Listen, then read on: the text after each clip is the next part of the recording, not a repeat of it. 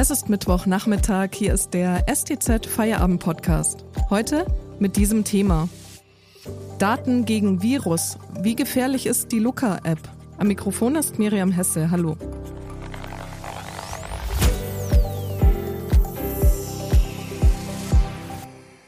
Die Nachverfolgung von Kontakten gilt als zentrales Element im Kampf gegen Corona.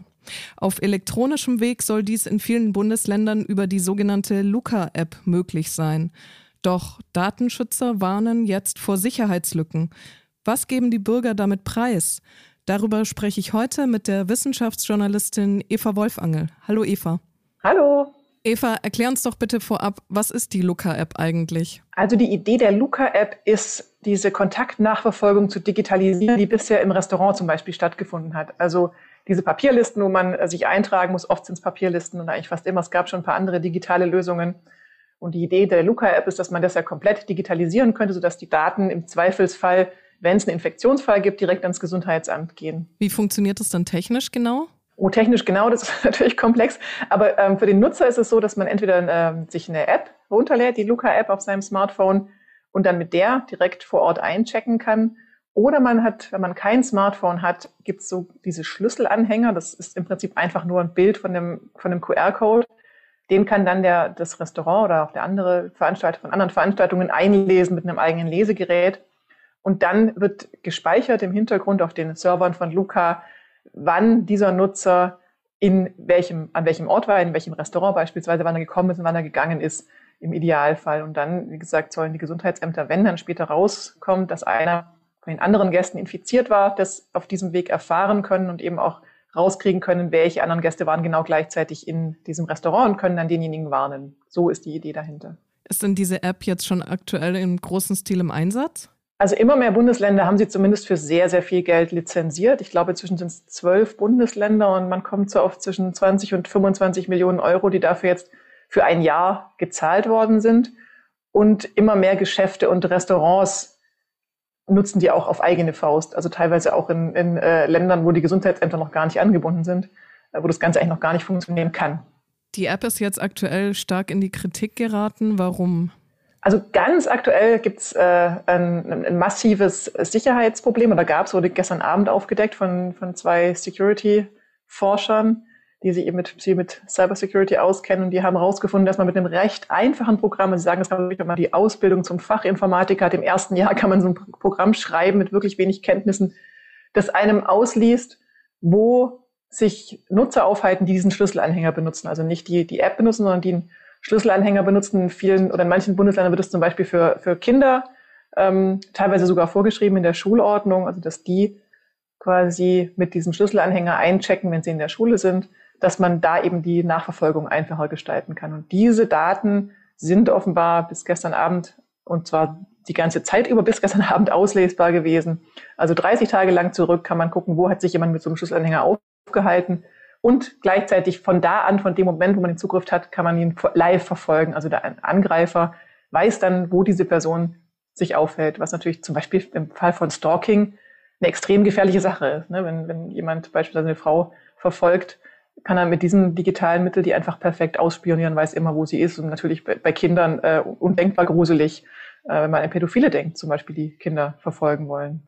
Aber nicht nur diese Schlüsselanhänger, sondern auch die App selber gilt ja als nicht ganz unproblematisch. Warum?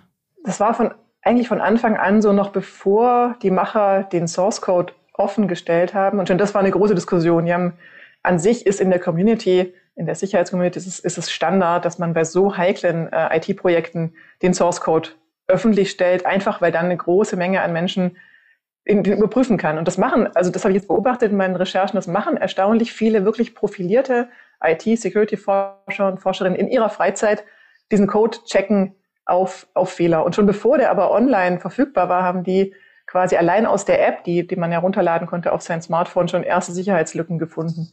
Also da ging es um Verschlüsselung, die nicht ganz sicher war. Generell ist die Kritik, dass die Daten zentral gespeichert werden auf dem Server von, von, dem, Unterne von dem Unternehmen, das die Luca-App anbietet, was einfach ein privatwirtschaftliches Unternehmen ist, ein Start-up.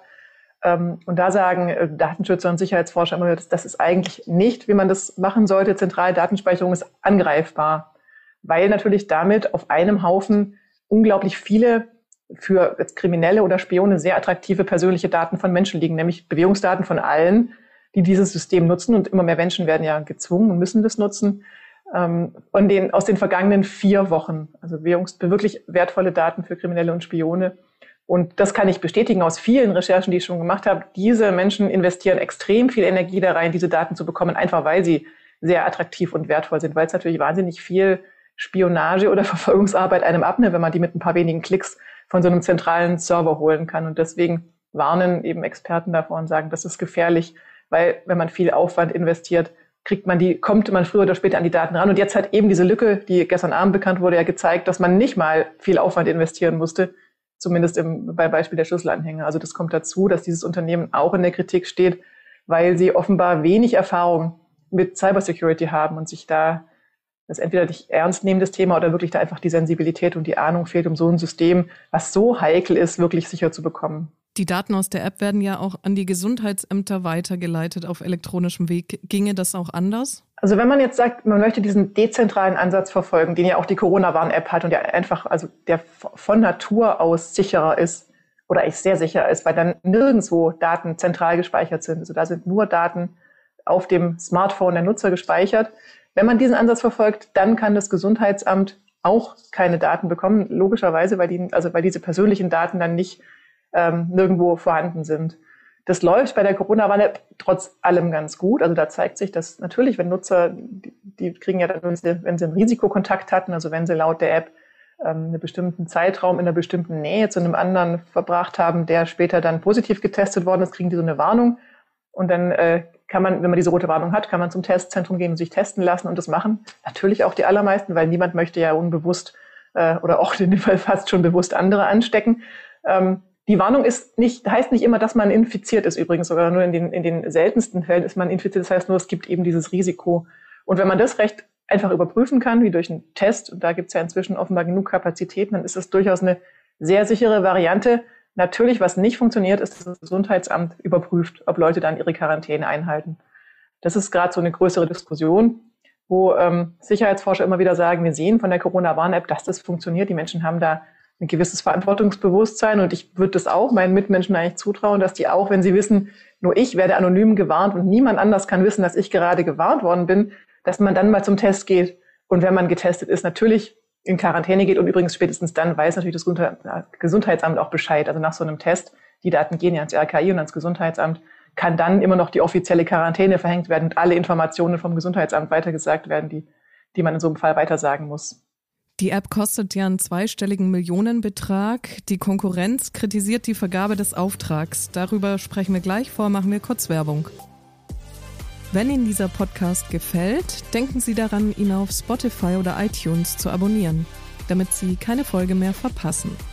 Wenn Sie die Stuttgarter Zeitung zusätzlich unterstützen wollen, geht das am besten mit einem STZ Plus Abo. Das kostet 9,90 Euro im Monat und ist monatlich kündbar. Damit lesen Sie auch den Leitartikel von meinem Kollegen Rainer Ruf vor dem Impfgipfel am Freitag.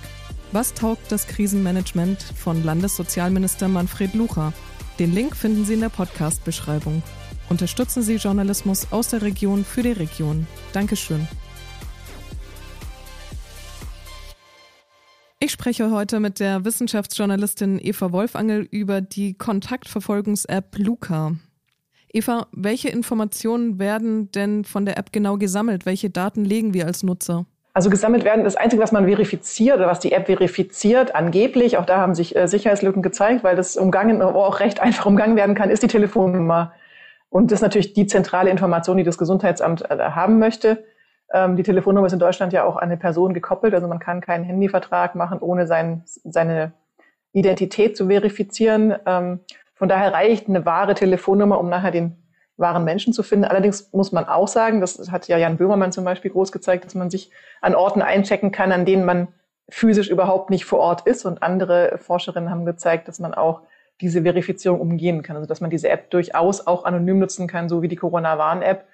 Und damit hat sie eigentlich dann ihren Unique Selling Point auch, auch schon verspielt. Ne? Also dieses Versprechen, wir sind die, die die wahren Daten ans Gesundheitsamt geben, keine Zettelwirtschaft mehr, keine Lügen mehr wie Donald Duck auf, dem, auf der Liste im Restaurant, das stimmt nicht. Also das, das kann diese App nicht, weil man kann auch dieses, diesen Mechanismus umgehen. Und damit steht dann schon für mich und eben viele Sicherheitsforscherinnen in Frage, ob es dann das zentrale Konzept braucht. Denn das geht auch mit einem dezentralen Konzept, die anonyme Nutzung, viel besser und viel sicherer. Jetzt gibt es ja zusätzlich Ärger, weil sich die Konkurrenz bei der Vergabe des Auftrags für die App ausgebotet sieht. Worum geht es da? Da geht es darum, dass staatliche Projekte insbesondere in so einem hohen äh, Ausmaß, und es geht ja wieder um, um 20 bis 25 Millionen Euro für ein Jahr, dass die eigentlich ausgeschrieben werden müssen. Eben damit nicht unter der Hand in so einer Fetterless-Wirtschaft irgendjemand was zugesteckt zu bekommt, weil er einen guten Kontakt hat. Und also steht der Verdacht im Raum, dass da schon was hintenrum gelaufen ist. Und tatsächlich, als ich genauer geschaut habe in der Recherche, wurde das nicht ausgeschrieben. Ähm, die meisten Bundesländer, inklusive Baden-Württemberg, zehn Bundesländer, haben nur eine Direktvergabe gemacht, an, also direkt an die, die Luca-App. Und es gibt zwar eine Ausnahme jetzt in der Pandemie, wenn es eilig ist, dass man Ausschreibeverfahren, die ganz klassischen, ähm, nicht durchführen muss, mit begründeten, also als begründete Ausnahme. Aber auch da steht drin, in aller Regel müssen mindestens drei Anbieter zur Angebotsabgabe aufgefordert werden, außer es gibt keinen anderen Anbieter, der genau das Gleiche kann. Und das Argument äh, haben die, diese Bundesländer übernommen. Von wem sie übernommen haben, habe ich, aus Unterlagen in Thüringen, aus Thüringen gesehen, die mir zugespielt worden sind, nämlich von den Gründern der Luca-App selbst. Also da hat das zuständige Amt einfach gefragt, äh, gesagt, wir, brauchen eine Bestätigung, dass es niemand außer euch diese Lösung hat. Und die haben dann geschrieben, ja, können wir euch bestätigen. Und das war dann die Grundlage äh, für das Argument, das nicht ausgeschrieben wird. Ähm, die zehn Bundesländer, bei denen auch Baden-Württemberg jetzt dabei ist, die haben zusammen verhandelt mit dem äh, IT-Dienstleister Dataport, das ist vom Bund ein Dienstleister. Der hat für zehn Bundesländer verhandelt und die habe ich auch gefragt, was war denn die Grundlage? Wieso gab es da keine Ausschreibung? Und die haben gesagt, ja, wir haben eine Markterkundung gemacht. Eines unserer Trägerländer hat eine Markterkundung gemacht ich weiß nach meiner Recherche, dass das, dieses Land war Mecklenburg-Vorpommern und ich habe diese Markterkundung gesehen, auch die ist mir zugespielt worden.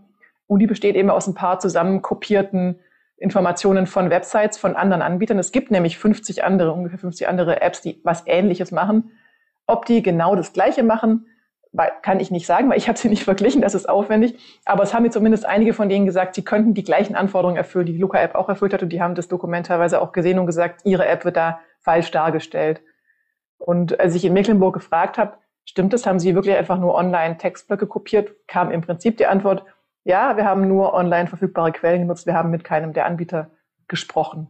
Und das ist natürlich bei einem Auftrag von dem Ausmaß ähm, zu wenig. Das, das finde ich, ist die Ausschreibungspflicht umgangen. Und da laufen gerade auch rechtliche Prüfungen von Konkurrenten. Die haben in Mecklenburg unter anderem äh, das Vergabeverfahren angefochten und haben das auch vor in Baden-Württemberg zu tun, wenn es in Mecklenburg erfolgreich sein sollte.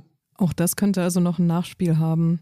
WhatsApp und Facebook nutzen ja viele Menschen weitgehend unhinterfragt. Bei anderen Anwendungen ist man dann wieder viel kritischer.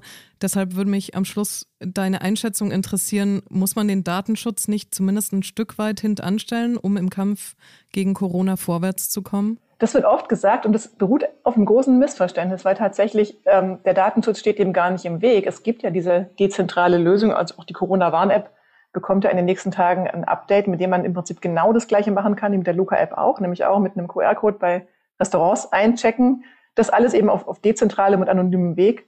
Und ich habe mit einem Rechtswissenschaftler gesprochen, der hat mir auch gesagt, man müsste die Corona-Verordnungen anpassen. Das wäre aber kein Problem. Die werden sowieso angepasst, nämlich, nämlich weil eine digitale Lösung ähm, auch erst zulässig sein muss. Also es wäre kein Problem, die anzu, anzupassen und zu sagen, wir nehmen die dezentrale Lösung und dann hätte man genau das Problem gelöst auf eine Daten, datensparsame Weise, also wirklich datenschutzkonform. Ähm, und diese, diese Anwendung, da gibt es ein Protokoll schon seit vergangenen Oktober. Also man hätte schon seit Oktober diese Art von, ähm, von Intervention gehabt oder von, von digitalem Contact Tracing auf eine datenschutzfreundliche Art. Von daher, was dem im Weg steht, ist eher, das, äh, dass, dass die Politik sich das nicht angeschaut hat und sich offenbar nicht von, von Menschen hat beraten lassen, die sich mit Cybersecurity auskennen. Wenn das bei der richtigen Beratung hätten wir schon lange eine Lösung, die noch dazu datenschutzfreundlich wäre. Vielen Dank an die Wissenschaftsjournalistin Eva Wolfangel für diese Erklärungen. Und das war der STZ Feierabend am Mittwoch. Eine neue Folge hören Sie morgen. Bis dahin.